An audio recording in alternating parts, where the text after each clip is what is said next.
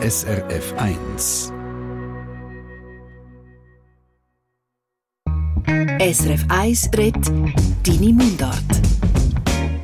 Donnerstagabend, 8 war es, da ist die Mundartsendung «Deine Mundart» auf SRF 1. Und heute geht es an dieser Stelle um eine Art Buch, kann man im weitesten sagen, das wahrscheinlich viele von euch schon mal geschrieben haben, aber wo in den allermeisten Fällen nicht dafür gemacht ist, dass eben noch andere Leute lesen, mitlesen. Sonntag, 7. Februar 1999, 18.05 Ich hocke auf meinem Bett, höre Oasis und bin ein bisschen traurig. Meine Eltern sind Arschlöcher. Okay, ja, das kann man in ein Tagebuch schreiben. Man schreibt es ja für sich selber so, dass es niemand sieht. Wie gesagt, es geht um Tagebücher. Genauer gesagt um die von der Winterthurer Künstlerin Lydia Burczak, die wir da gehört haben. Sie schreibt Tagebuch, seit sie ein Mädchen ist, auf Mundart. Dutzende von Büchern voll, hunderte von Seiten. Und eine Auswahl daraus ist jetzt als Buch herausgekommen mit dem Titel «Nicht aus Zucker». Der Simon Lüthold aus der Mundart-Redaktion hat es gelesen und er hat mir gesagt, Adi, das ist eine absolute Entdeckung. Aber er soll es selber erzählen. Tagebücher sind ja in der Regel etwas sehr Privates. Klar, manchmal gibt es, dass Tagebücher von ganz berühmten Persönlichkeiten lang nach denen ihrem Tod rauskommen. Aber dass jemand, der nicht einen riesigen Celebrity-Status hat, wie Lydia Burczak, einfach so aus dem Blauen aus ihre Tagebücher publiziert, das ist eindeutig überraschend. Lydia Burczak erzählt, dass sie es auch für sie selber war. Die Idee, ihre Tagebücher öffentlich zu machen, sei nämlich aus einer Not geboren. Sie hat mit einer Kollegin zusammen einen Atelierraum gehabt. Sie haben sich als Ziel gesetzt, miteinander Geschichten zu schreiben. Das Publikum für die Vernissage war schon eingeladen. Gewesen. Und dann, kurz vorher, haben sie gemerkt, sie haben gar nichts zum Aufführen. Es war so ein, ein Moment vor dem Scheitern die Leute sind schon eingeladen gewesen, aber wir haben nichts zum Vorführen gehabt, wir haben nichts zum Vorlesen gehabt. Und dann war es okay, entweder wir machen nichts oder, oder, oder wir machen etwas. Und ich hatte so einen Moment gehabt, wo ich gedacht habe, weißt du was, scheiß drauf, ich lese es einfach vor. Was ist denn das Schlimmste, was passieren kann? Ich habe die Lesung zusammengestellt, also das ist wirklich innerhalb von zwei, drei Tagen passiert, dass ich die Dramaturgie dann zusammengestellt habe über die 17 Jahre in einem Stress und ich habe zwei, drei Telefone gemacht mit guten Freunden von mir. Ja, und dann habe ich gedacht, also ich mache es einfach. Und das ist äh, eine sehr, sehr emotionale Angelegenheit gewesen. Es ist nicht so witzig gewesen, wie es vielleicht jetzt überkommt, sondern es ist wirklich ein Sprung ins kalte Wasser. Und mit dem Sprung ins kalte Wasser ist der Anstoß da gewesen. Lydia Burczak hat nach dies nach gemerkt, dass ihre Tagebucheinträge ein rechtes Potenzial haben auf der Bühne und im Endeffekt hat das auch zu dem Buch «Nicht aus Zucker» geführt, wo jetzt rausgekommen ist, mit einer Auswahl aus der Lydia Burczak ihren Tagebüchern. Aber gehen wir der Reihe an. Ich habe von Lydia Burczak natürlich wissen, wie das bei ihr eigentlich angefangen hat mit dem Tagebuchschreiben. Mein erster Tagebucheintrag mit Sibni ist eine Geschichte über nicht eingeladen werden an eine Geburtstagsparty von einer Freundin von meiner Schwester, von meiner älteren Schwester. Und ich bin traurig gewesen. Und dann bin ich aber mit meiner Mutter in die Stadt und sie hat mir so ein Büchlein gekauft. Und dann bin ich glücklich gewesen, weil ich das Büchlein bekommen habe. Und das habe ich dann in die, in die erste Tagebuchseite geschrieben. Und es hat uh, viele Rechtschreibfehler. Es ist alles falsch geschrieben. Es hat so ein bisschen Zeichnungen und es ist, also es ist mega herzig. und so hat das eigentlich angefangen. Und ich, ich habe das jetzt auch letzte, als ich es vorgenommen habe, habe ich gedacht, das ist eigentlich wirklich berührend, weil es ist so die erste Geschichte, das erste Problem, das ich hatte, aufgeschrieben und dann hat es, irgend, aber irgendetwas anderes daraus gegeben. Aufgehört Tagebuch schreiben hat Lydia Burczak jedenfalls seitdem nicht mehr. Bis heute nicht. Und selber hat sie die Tagebücher auch regelmäßig wieder vorgenommen. Ich habe halt so als Ritual vor meinem Geburtstag immer wieder mal meine Tagebücher gelesen, die ich bis dann geschrieben habe. Einfach zu mir wichtige Sachen rausnehmen und Sachen, die ich anscheinend gelernt habe oder schon erfahren habe, um nicht wieder irgendwie gleiche Fehler machen. Und habe mich amüsiert ab diesen Geschichten. Und in diesen Geschichten findet man alles. Frust und Ängste aus der Teenagerzeit in den 90er Jahren zur Wintertour, die KV-Lehre, Jobs, Studium, die Unsicherheit, was mal aus ihr soll werden, aber auch inspirierende Begegnungen, zum Beispiel mit dem Deutschlehrer an der KME. Der ist ein Mentor und ein guter Freund für sie geworden und kommt im Buch immer wieder vor. Oder, das darf natürlich auch nicht fehlen, die Geschichte vom ersten Mal. Lydia Burczak hat den Text Ende Oktober live am Spoken Word Festival Words zu Luzern gelesen und den hören wir uns jetzt an. 24. Januar 2001, 22.08. Oh oh. Also heute habe ich das erste Mal in meinem Leben mit einem geschlafen. Wer ist es echt? Ja, der Rio. Ich fange mal an. Heute hatte ich keine Schule am Morgen, Lehrkonferenz. Ich hätte auf die 1 Turnen und auf die 3 Mathe-Prüfung. Die Mütsch hat geschafft bis um 4 Uhr. Ich habe am Rio am Abend vorher schon gesagt, er soll zu mir kommen am Morgen und ich hatte irgendwie eine Vorahnung, dass es passieren wird. Ich bin am 7.30 Uhr aufgestanden, aufs WC, meine Beine rasiert, mich frisch gemacht. Am 8.45 Uhr ist er dann gekommen. Wir haben ein bisschen rumgemacht und so, sind nur noch in der Unterhose und dann habe ich gefragt, hättest du denn etwas dabei? Er hatte nichts dabei. Gehabt. Ich bin dann zu der Schwee über und habe es nicht gefunden. Der Rio ist dann kaufen in Coop.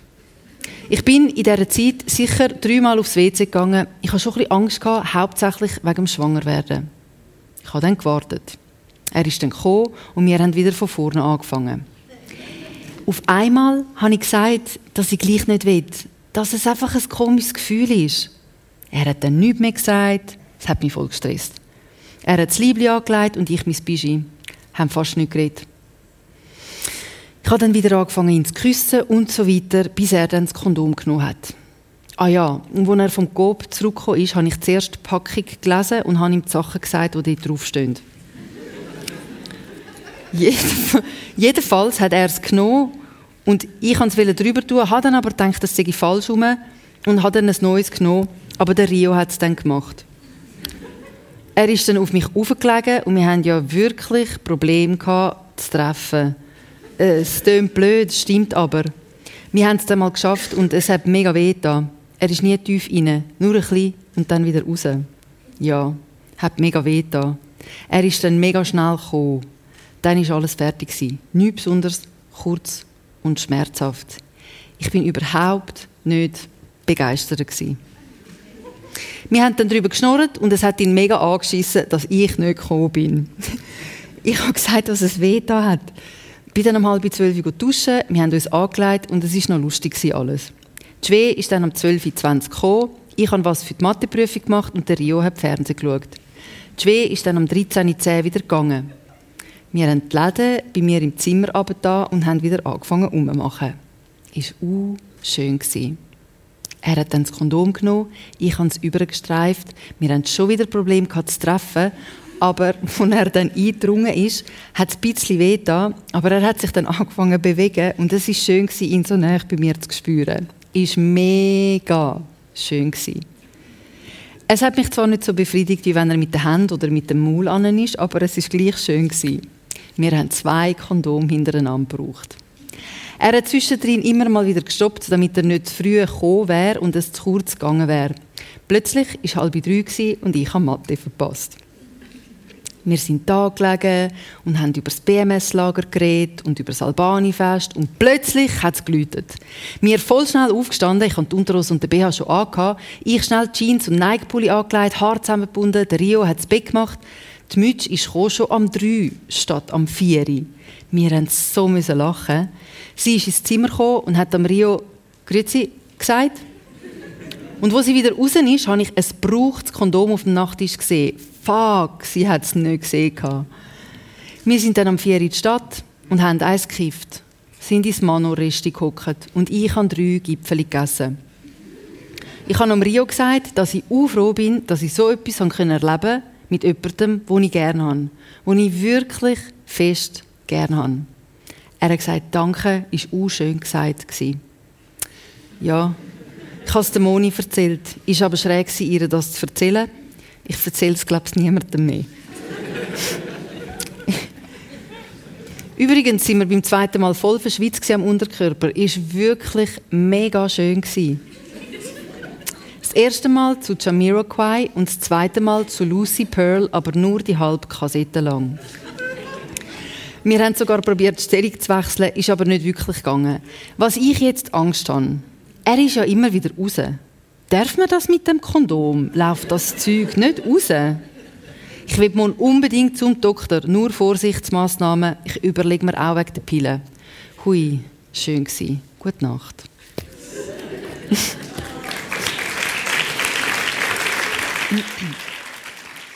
Der Lydia Burczak, ihre Tagebucheinträge gehen bis weit ins Detail hinein. Aber dass da zu private Sachen ans Licht kämen oder dass auf einmal Leute Sachen über sie wissen, wo man eigentlich würde meinen, dass es nicht alle etwas angeht, davon hat sie keine Angst. Ich bin eigentlich nur erstaunt, dass ich so eine Haltung habe, aber es heisst irgendwie wie nichts. Es heisst einfach nichts. Weil das ist mal etwas, was ich geschrieben habe, das ist mal etwas, was ich erfahren habe und das ist in der Vergangenheit und ich kann ja zu allem stehen, was in diesem Buch steht. Für die eine Sache ist es ein bisschen, ein bisschen natürlich und für andere weniger, aber ähm, ich finde es immer wieder witzig, wenn ich höre, dass es so intim ist oder so privat, weil es ist ja auch eine Auswahl aus, aus dem Text. Also ich habe die ja ausgewählt und der grösste Teil ist ja nicht in dem Buch gelandet. Also ich habe natürlich schon geschaut, dass ich mit diesen Sachen leben kann, damit, wo, wo dort drin stehen. Die Auswahl von diesen Tagebucheinträgen ist zentral für Lydia Burczak. Sowohl jetzt fürs Buch als auch für die Bühne. Weil dort liest sie nämlich jedes Mal andere, je nachdem, wo sie gerade auftritt. Also Tagebucheinträge von einer jungen Seconda mit serbokroatischen Wurzeln aus Winterthur, das könnte ja beliebig wirken, langweilig oder auch kitschig. Aber wenn man an so einem Tagebuchabend von ihr dabei ist, hat sie das Publikum nach wenigen Minuten im Sack.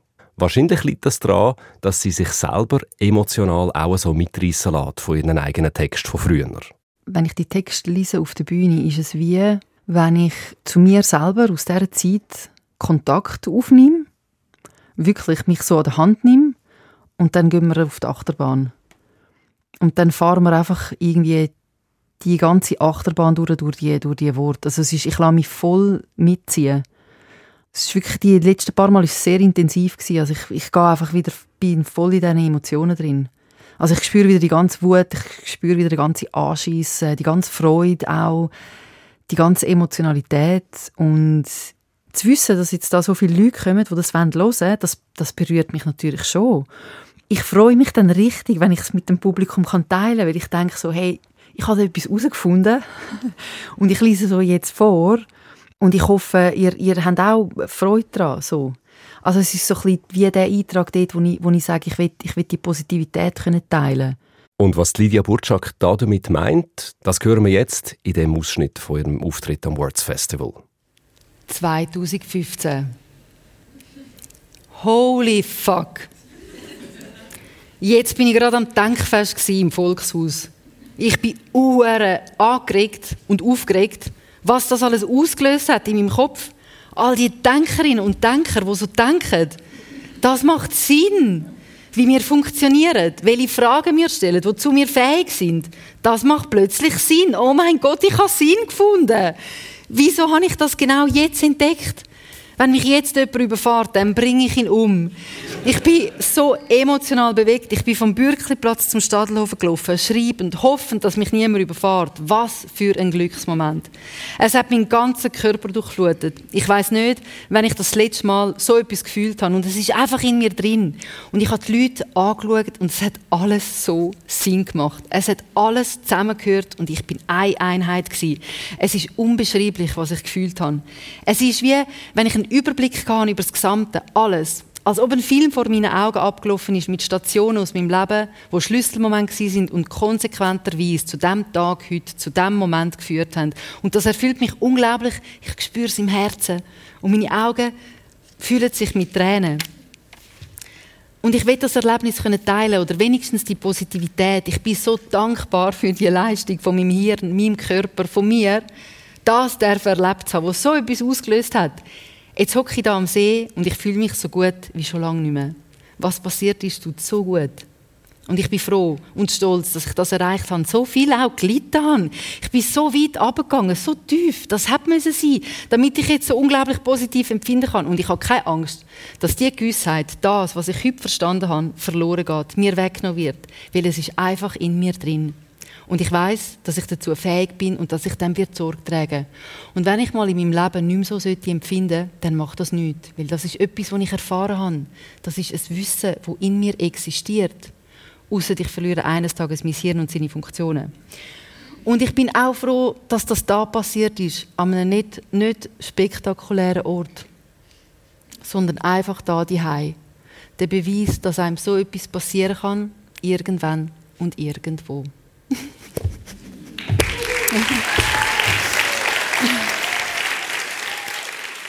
Lydia Burczak am Words Festival zu Luzern. Der Tagebucheintrag über das Gefühl von einer Erleuchtung, wo wir gerade gehört haben, ist ein bisschen wie ein Resümee nach den Erlebnissen aus ganz vielen Jahren. Und der Text steht auch fast hinterst in ihrem Buch. Ein Thema, das sich wie ein roter Faden durch die Tagebucheinträge durchzieht, sind Zweifel. Was mache ich da eigentlich? Was will ich? Was ist mein Platz in dieser Welt? Also sehr existenzielle Fragen, wo Lydia Burczak im Tagebuch auch sehr hart darüber ins Gericht geht mit sich selber. Für sie ist es sogar mehr als Selbstzweifel. Selbsthass wirklich äh, ist, ist natürlich ein Thema, wenn man aufwachst. Also gerade als Teenager ist, äh, ob, man sich, ob man sich liebt oder, oder ob man sich akzeptiert. Das hat man selten einfach geschenkt bekommen, dass das dass das da ist. Also ich meine, das sind ja auch gesellschaftliche Probleme, die wir haben. Ich weiß nicht, ich finde gar nicht, dass ich mega eine Ausnahme bin. Also ich meine, ich kenne viele Leute, wo, wo, wo extrem brutal sind zu sich und sehr wertend über sich selber am meisten und dann über, über andere. Aber wir leben in einer Gesellschaft, wo man, wo man, wo man im Wettbewerb steht, konstant, wo man muss leisten. Ich meine, wir sind nicht in einer Gesellschaft, wo die Akzeptanz zuvorderst steht, leider. So, und dann finde ich, ich stehe vielleicht für einen Sorte Mensch, wo sich in dieser Gesellschaft da bewegt. Ich bin ein Ausdruck von dieser Gesellschaft. Und wenn ich hart bin zu mir selber, kann man ja mal schauen, wie viele wie viel Teenager dann hart sind zu sich selber und woher das, das denn das kommt. Das sind Themen, wo weit über die Lydia Burczak ihre Tagebücher ausgehen. Und genau das macht die Text auch so stark für mich. Fast alle können etwas haben davon. Von Teenagern, die vielleicht selber gerade in einer ähnlichen Existenzkrise stecken wie die junge Lydia in den 90er Jahren, über Eltern, die gerade Schwierigkeiten haben, einen Zugang zu ihren Teenie-Kindern zu finden, bis eben zu allen anderen, die sich vielleicht selber an der einen oder anderen Stelle wiedererkennen. Lydia Burczak schreibt ihre Tagebücher auf Zürich oder genauer auf Winterthurer Deutsch. Und zu dieser Sprache hat sie ein ziemlich kompliziertes Verhältnis. Also ich bin ja zweite Generation da in der Schweiz aufgewachsen und wir haben äh, Serbokroatisch geredet Das ist eigentlich meine erste Sprache. Das Schweizerdeutsch ist meine zweite Sprache, die ich gelernt habe, die ich perfekt kann. Also ich würde sagen, Winti Zürichdeutsch kann ich perfekt. Aber es ist oft eine Sprache, wo ich sehr negative Gefühle hatte. Es hat sicher damit zu tun, dass es Fragen sind von Zugehörigkeit, nicht zugehörig sein. Wie grenzt dich ab? Oder wo willst du dazugehören? Und damit ist es noch nicht einmal erledigt. Tatsächlich hat mindestens die junge Lydia Burczak eigentlich lieber Hochdeutsch gehabt, sagt sie. Eigentlich bis 16, 17 jetzt immer wieder Momente auch später, wo ich Hochdeutsch geschrieben habe, weil das Hochdeutsche wirkt hochstehender, ein bisschen elaborierter, es wirkt irgendwie irgendwie ein bisschen eine andere Liga. Und ich weiß, dass ich zum Beispiel, wenn ich Bücher gelesen habe, die mich in irgendeiner Art geflasht haben und ich dann Tagebuch geschrieben habe, dann habe ich immer so schreiben, wie gerade die Sprache, die da in diesem Buch ist. Und dann habe ich oft auch auf äh, Hochdeutsch gewechselt. Aber bin immer wieder daraus rausgefallen, weil es geht halt schon auch um die Akzeptanz. Also, wer bist du und eben, was ist deine Sprache? Und die erste Sprache ist jetzt halt für mich schon Schweizerdeutsch. Und so ist aus der zweiten auf einmal ihre erste Sprache geworden. Und was auch auffällt an diesen Text, sie kommen sehr mündlich daher. Überhaupt nicht künstlich, sondern wie Lydia Burczak auch im echten Leben würde reden. Selbstverständlich inklusive vielen Germanismen, englischen Wörter und und und. Wenn man das liest, wirkt es fast, als würde Lydia Burczak aus dem Buch tatsächlich zu einem reden. Das hat damit zu tun, dass sie die Text ein Stück weit als Selbstgespräch versteht und damit, dass die mündliche Sprache für sie der schnellste Weg war. Ich habe es so aufgeschrieben, wie ich das Gefühl hatte, kann ich es am schnellsten aufschreiben. Das Schreiben geht ja auch immer so lang. Und über etwas schreiben geht auch immer so lang. Und dann merkst du so, wenn du anfängst, je nachdem wie detailreich du anfängst zu schreiben, denkst du oh nein, aber ich bin erst, ich bin erst ganz am Anfang und eigentlich würde ich, keine Ahnung, zum Beispiel über das ganze Wochenende schreiben und du fängst am Freitagabend an und schreibst darüber, wie du dein Zugbeleg gelöst hast zum Beispiel. Und du denkst, ich muss aber noch bis am Sonntagabend ankommen. Also, ich habe es so geschrieben, dass es möglichst schnell geht, dass das Wichtigste drin ist. So. Ich habe es sicher nicht mit dem Anspruch geschrieben, dass es witzig ist oder unterhaltend. Ich habe es mit dem Anspruch geschrieben, dass, es, dass ich es festhalte für mich. Und dass da auch einiges an Witz drin steckt, das hat sie erst hinterher gemerkt. Ich finde, vor allem wenn Lydia Burczak auf der Bühne ist, merkt man das sofort. Witz, Wut, Wehmut, all das kommt man unmittelbar mit über, wenn man ihr zulässt. Und darum hören wir zum Schluss nochmal ein Stück live vom Words Festival zu Luzern, wie sich die damals 23-jährige Lydia Burczak brutal ereifert und all Zeichen geflucht hat über das, was sie findet, laufe falsch auf der Welt. Samstag, 25. November 2006, 1.30 Uhr. Saturday night and I'm at home because that's the way I like it right now. Alles easy. Ich habe am Mittwoch meinen Fernseher aus dem Zimmer gestellt und ja, bis jetzt ist es easy. Wenn ich etwas unbedingt schauen will, dann gehe ich zum Fettschieber. Das fördert unsere Kommunikation. Wir haben vorher gerade American History X geschaut. Ich liebe den Film. Nein, eigentlich liebe ich den Edward Norton in dieser Rolle. Wie er sich wandelt und zusammenbricht und wieder aufrafft. Er ist so geil, wie er spielt und redet. Der Film ist einfach krass berührend und ich finde, den sollte man in der Primarschule laufen lassen, wenn man das Thema Rassismus behandelt. Macht man das überhaupt? Wahrscheinlich nicht. Scheiß System. In so jungen Jahren ist doch das Wichtigste, so Sachen zu behandeln, wo man Kind noch richtig formen kann. Ja, ey, ich mache jetzt nicht einen auf 1984, aber es gibt Sachen, die einfach scheiße sind. Rassismus. Ich finde, das ist etwas, wo man rausformen muss, nein, sogar rausprügeln. Genauso wie Pädophilie. Ich meine, wenn ich über so widerwärtige Themen, die nicht totgeschwiegen werden dürfen, anfange nachdenken, könnte ich brüllen. Unsere Welt ist krank. Wir Menschen verkotzen sie. Es ist widerlich.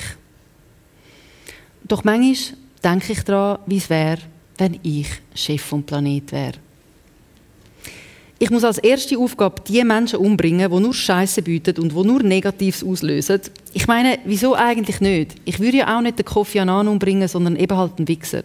Den George Bush würde ich nicht einmal killen, der ist so lächerlich, dass man ihn ausstellen müsste als Erinnerung an die dummen Menschen. Ich würde seine Pusher killen. Natürlich müsste ich mich dann noch genauer mit der Thematik befassen.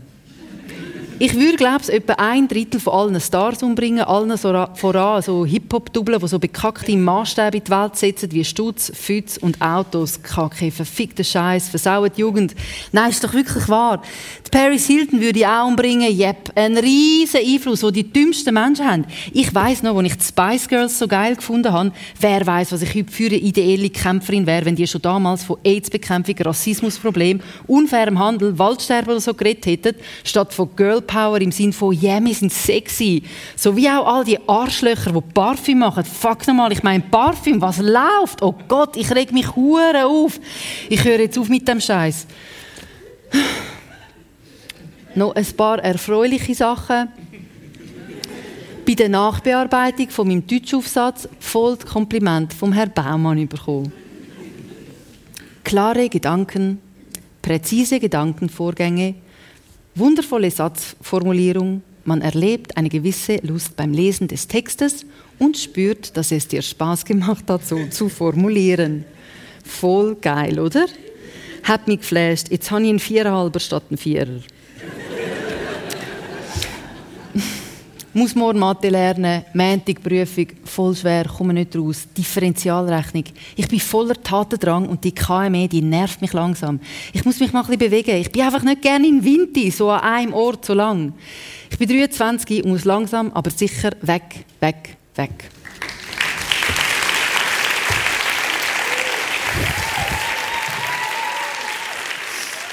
Die Wintertourerin Autorin Lydia Burczak ist es im Beitrag von Simon Leuthold aufgenommen am Spoken Word Festival Words in Luzern. Und der Band mit dem Titel «Nicht aus Zucker» nicht aus Zucker auf Berndeutsch, wo Tagebuchtexte von der Lydia Burczak drin sind, ist im Verlag «Der gesunde Menschenversand» rausgekommen. Donnerstagabend, ihr hört die Mundart-Sendung «Deine Mundart». Und wenn wir noch schnell vor Mundart weggehen und in den sportlichen Bereich gehen, auf Katar, dort ist im Moment im Spiel Brasilien, Serbien. Nach 27 gespielten Minuten steht es 0 zu 0.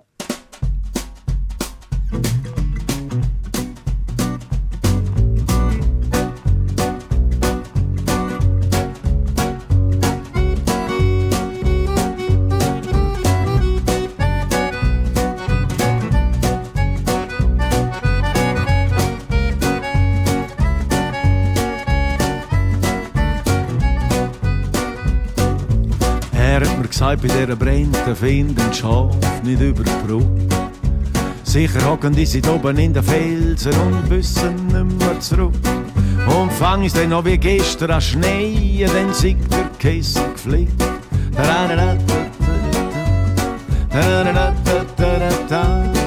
Dann mach ich eins und das andere einen Schritt und dann einen grossen Rutsch über die Flöhe in Tiefe wie ein Fluss. Wir sind dann in die Hütte zurück und warten, etwas anderes geht's nicht. Weil wenn wir schon gerufen wären, wären sie abgestürzt vor der Zeit. Jetzt gäbe es nur noch eins, der ganz leislich sagt, er hätte schon mal erlebt.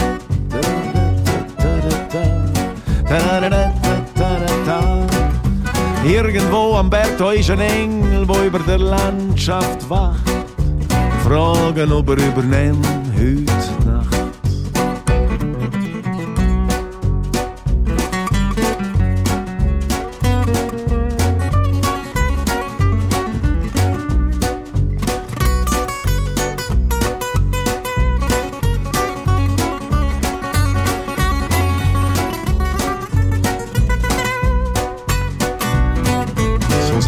draussen in den Nebel, haben den Engel gerufen und haben gefleht.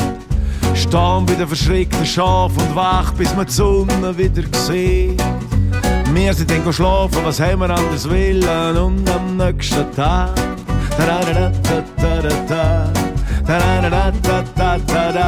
Da ist der Nebel gewichen aus den Flühen, wir haben sie alle geholt und zählt und nicht ein einziges hat uns gefällt.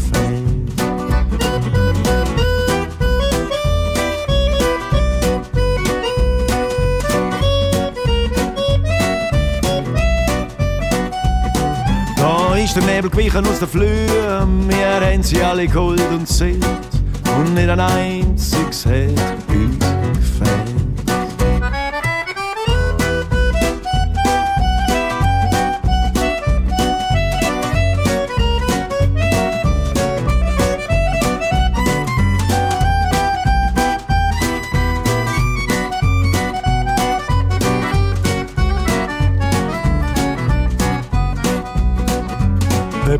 fühle ich mich genauso wie ein Schaf im Nebel und verirrt.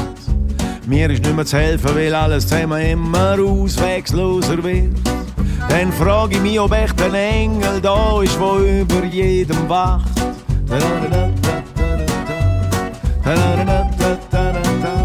Und am liebsten würde ich alle Zweifel kehren und in den Wind. Die Arme öffnen wie ein Kind.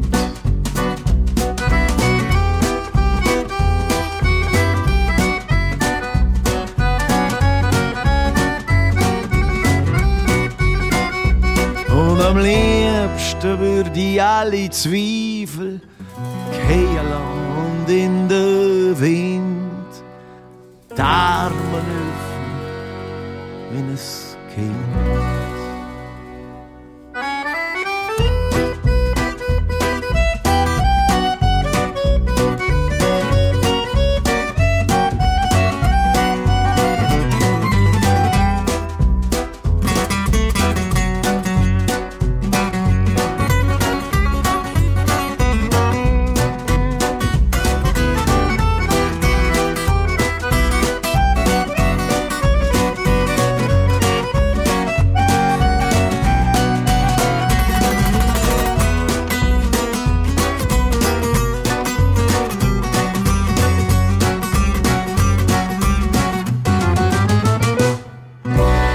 Der Engel besungen vom Linard Bardilda auf SRF 1 um halb neun.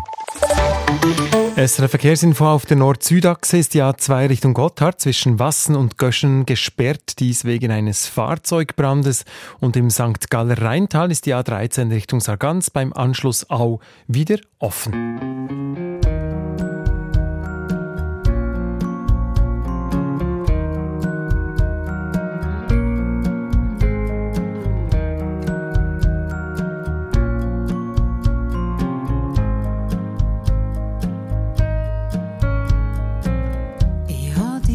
Gestern gesehen im Traum. Mit dem Krieselbaum auf einer Bank bist du gehockt. Es geht dir gut, hast du mir gesagt, ist gewunken und gelacht.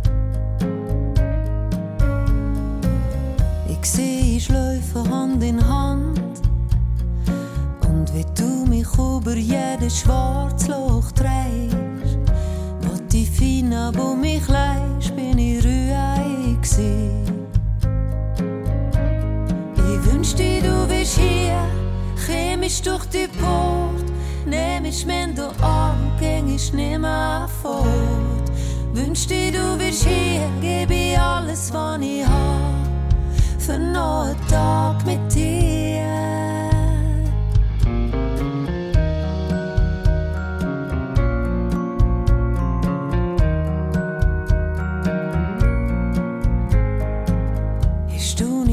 Es geht vorbei?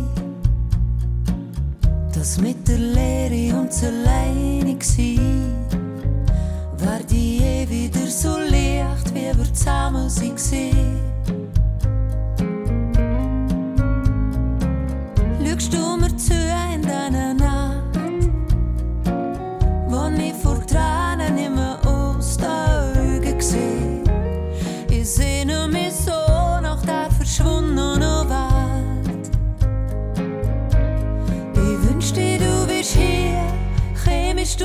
Port.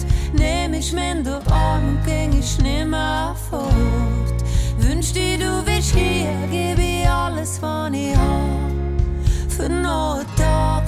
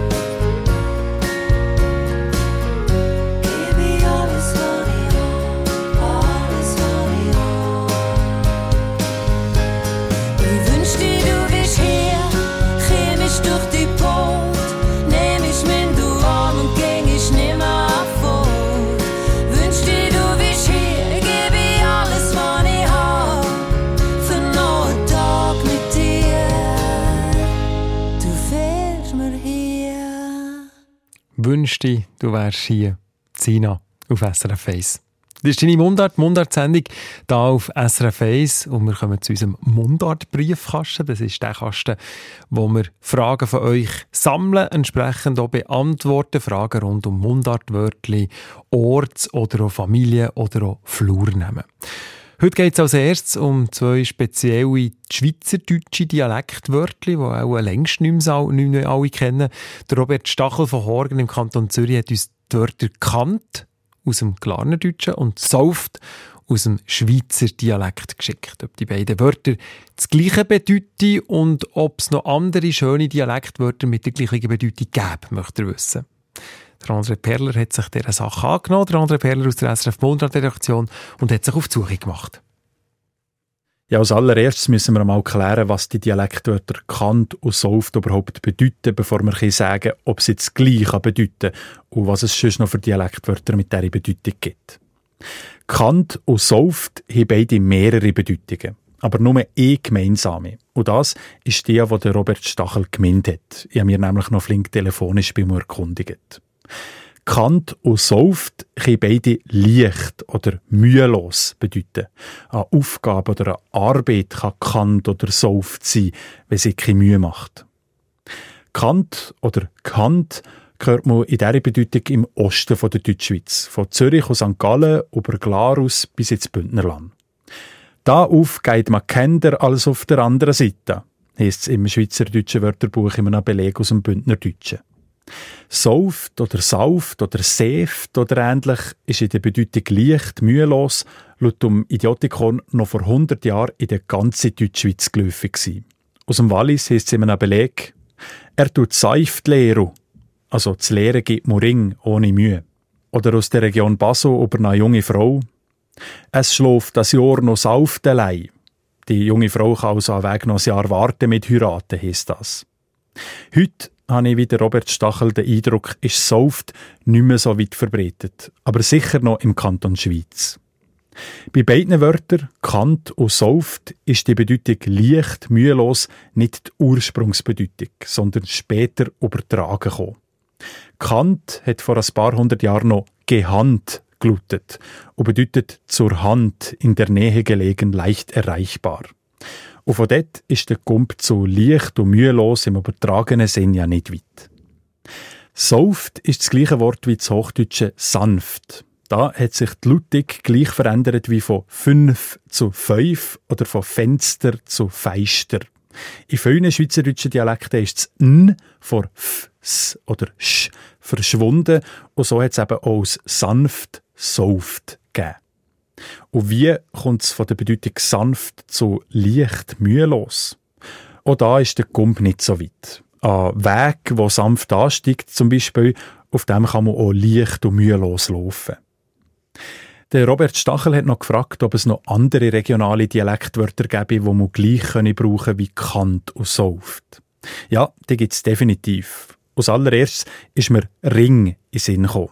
Das hat auch die Bedeutung leicht, mühelos. Jemand lehrt Ring zum Beispiel. Nein, habe ich im Idiotikon noch Floheli und Raukli gefunden, beide aus dem Berner Oberland.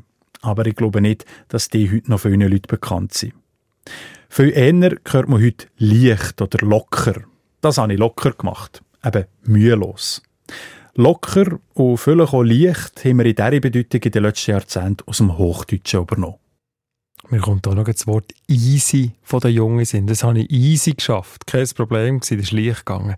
Die Wörter Kant, Sauft, Ring und Locker und in dem Fall auch easy bedeuten also alle unter anderem leicht und mühelos. Je nach Region und Generation ist das eine oder das andere ein bisschen üblicher. Und unsere nächste Briefkastenanfrage dreht sich um einen kuriosen Ortsnamen im Oberargau. Oberargau.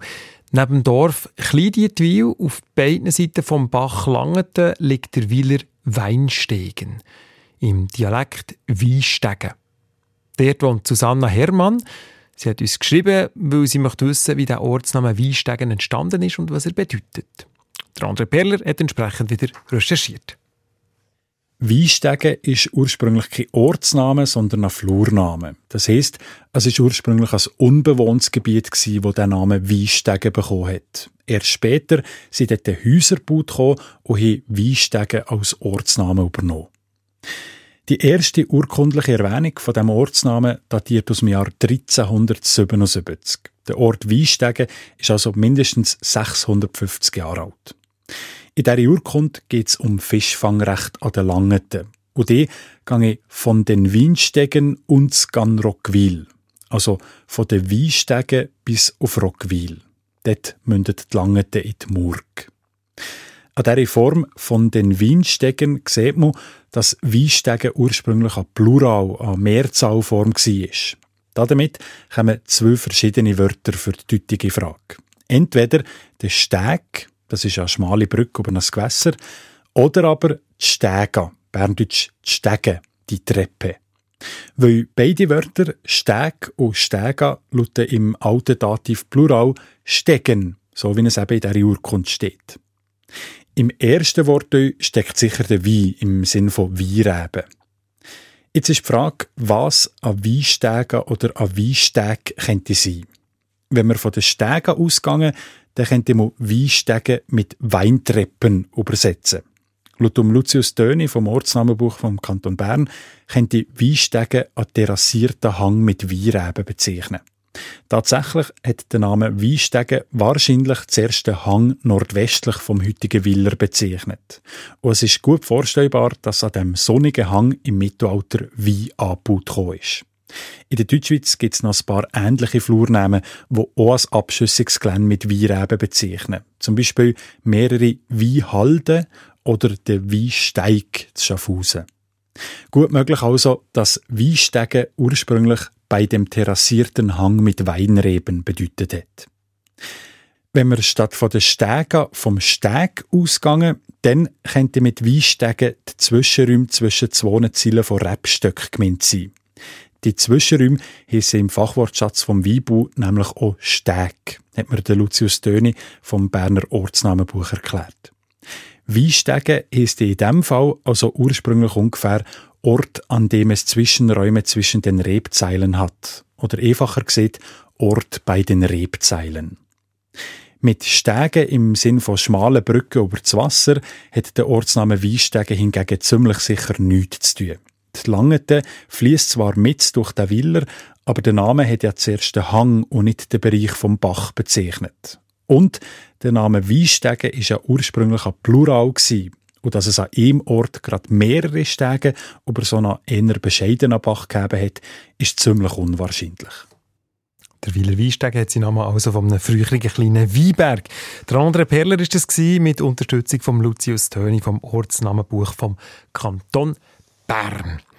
So, und jetzt steht da im Mundartbriefkasten noch Klärung von einem Familiennamen an. Da ist das Mail reingekommen vom Werner Zink von Walperswil. Er hat gefragt nach dem Namen Zink und Marianne Remund von Feldbrunnen für ihren Partner, der Zink heisst.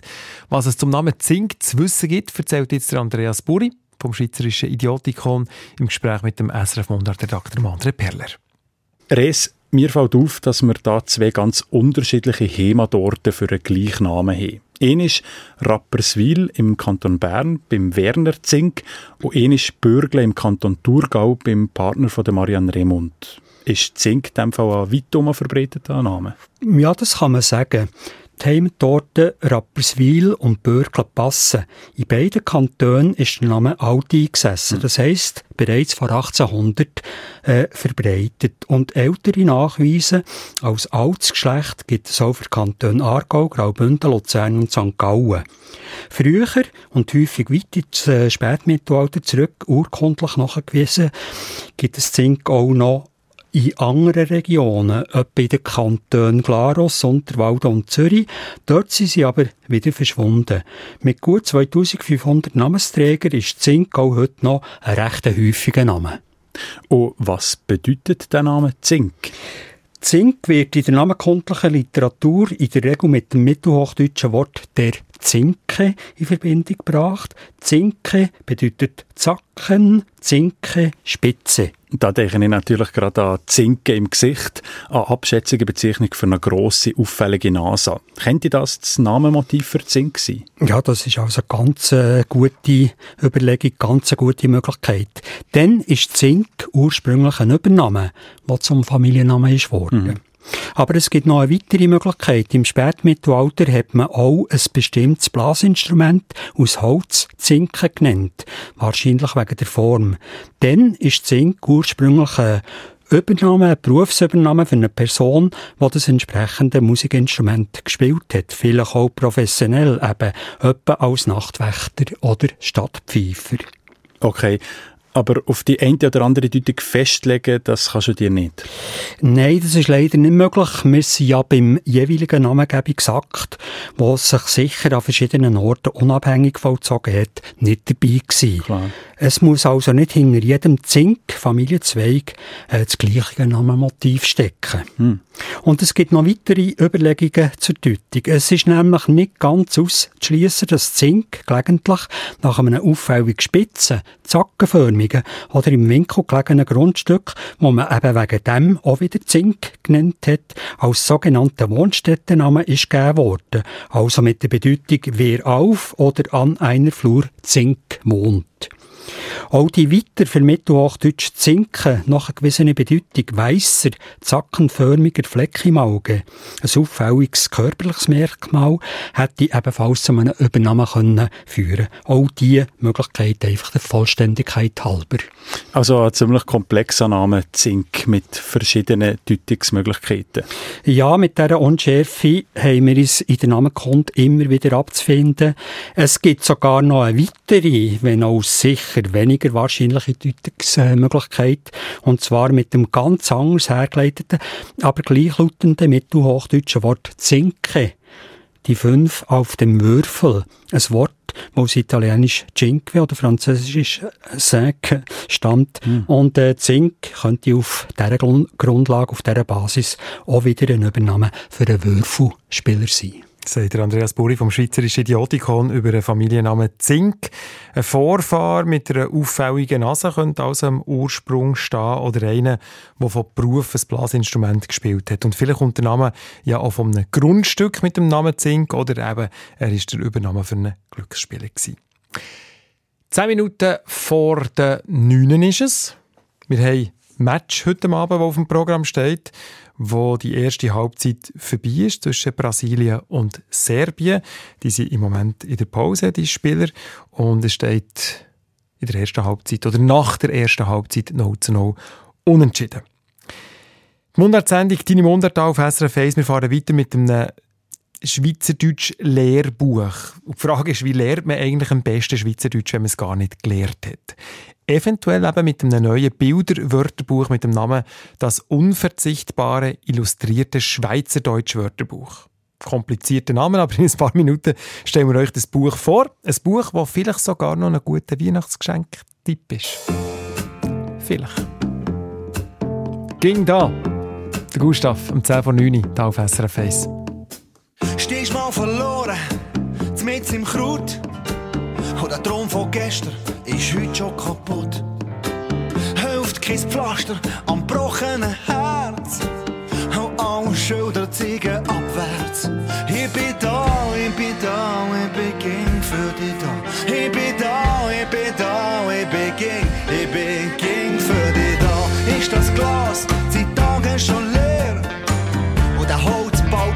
deiner Schulter schwer. Auf der Arbeit oder in den Schuhen brauchst mal ein Feuerwerk starten,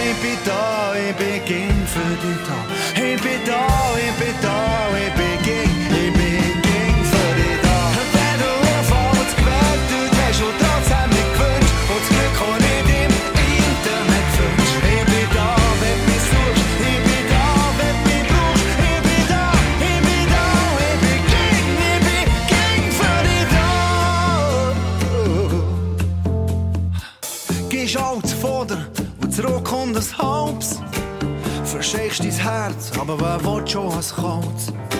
Machst da und dort und hier und alles dafür. Und hebst dein Ohr an die geschlossene Tür. Ich bin da, ich bin da, ich bin ging für dich da. Ich bin da, ich bin da, ich bin ging, ich bin ging für dich da. Stehst mal verloren, mit im Kraut.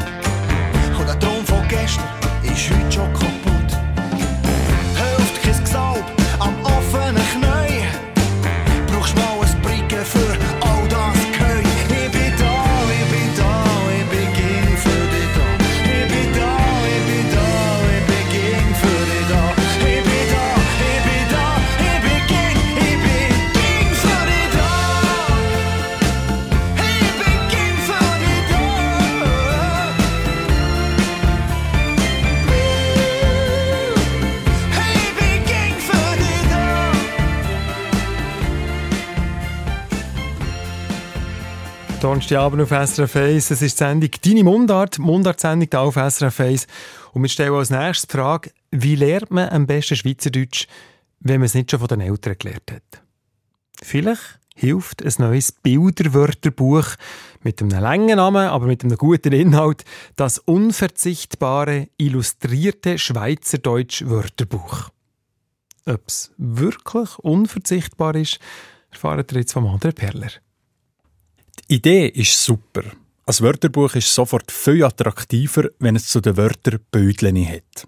Das unverzichtbare illustrierte Schweizerdeutsche Wörterbuch macht das mit grossformatigen, doppelseitigen Wimmelbildern vom Cartoonist Sergio J. Lievano. Die Sachen, die man auf diesen Bildern sieht, sind auf Schweizerdeutsch und auf Hochdeutsch angeschrieben. So sieht man gerade direkt, was mit dem Dialektwort gemeint ist.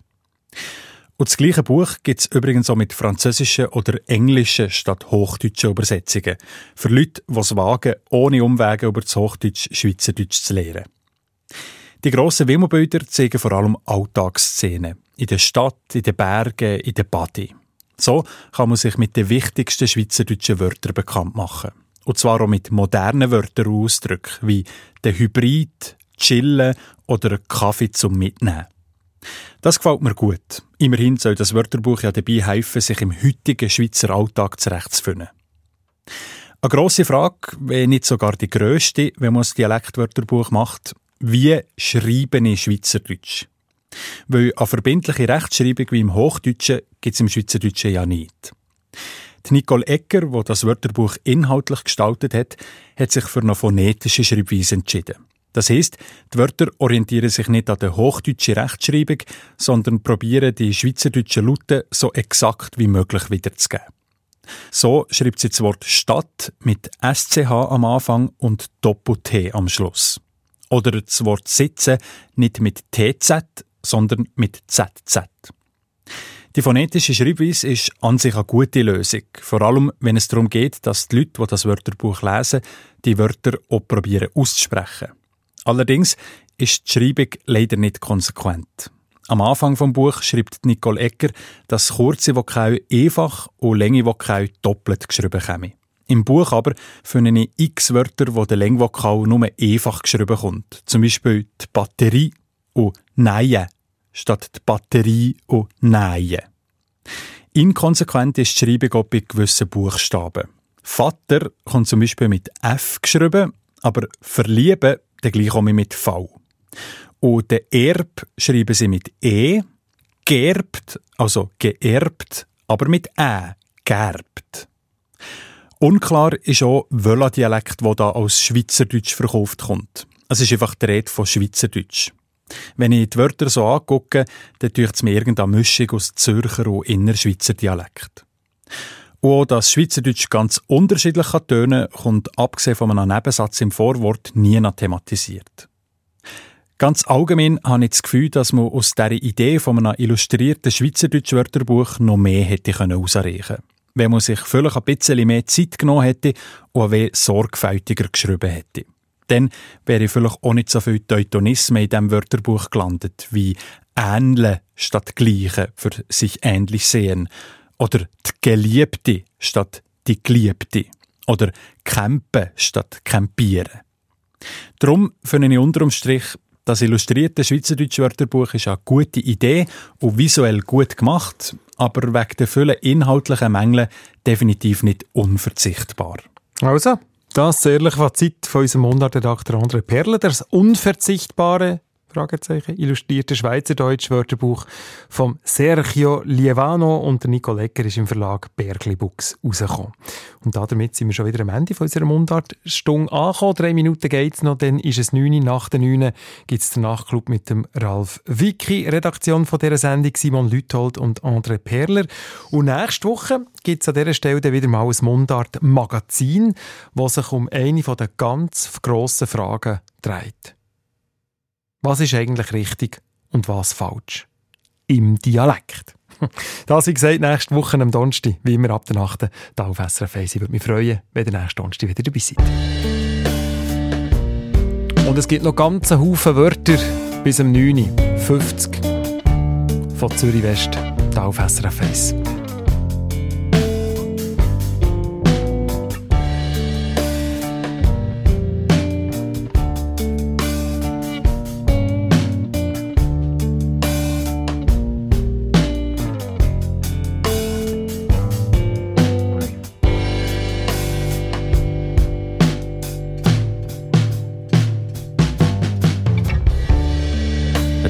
Wald, ganz allein. Ein kleiner Mann auf kurzen Beinen. Ist ihm passieren, am Rennen. Er wollte in die Stadt ab, kann Leute lernen kennen.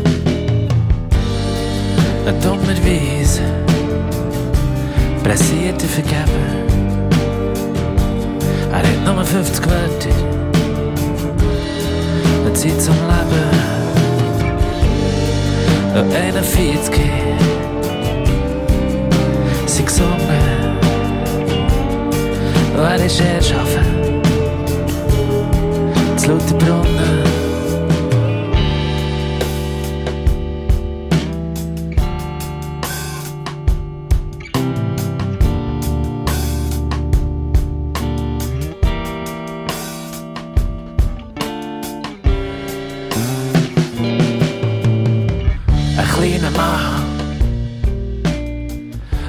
Zürich West mit 50 Wörtern im Mikrofon für euch der Adrian Köpfer nach der 9. Eine Sendung von SRF1. Mehr Informationen und Podcasts auf srf1.ch.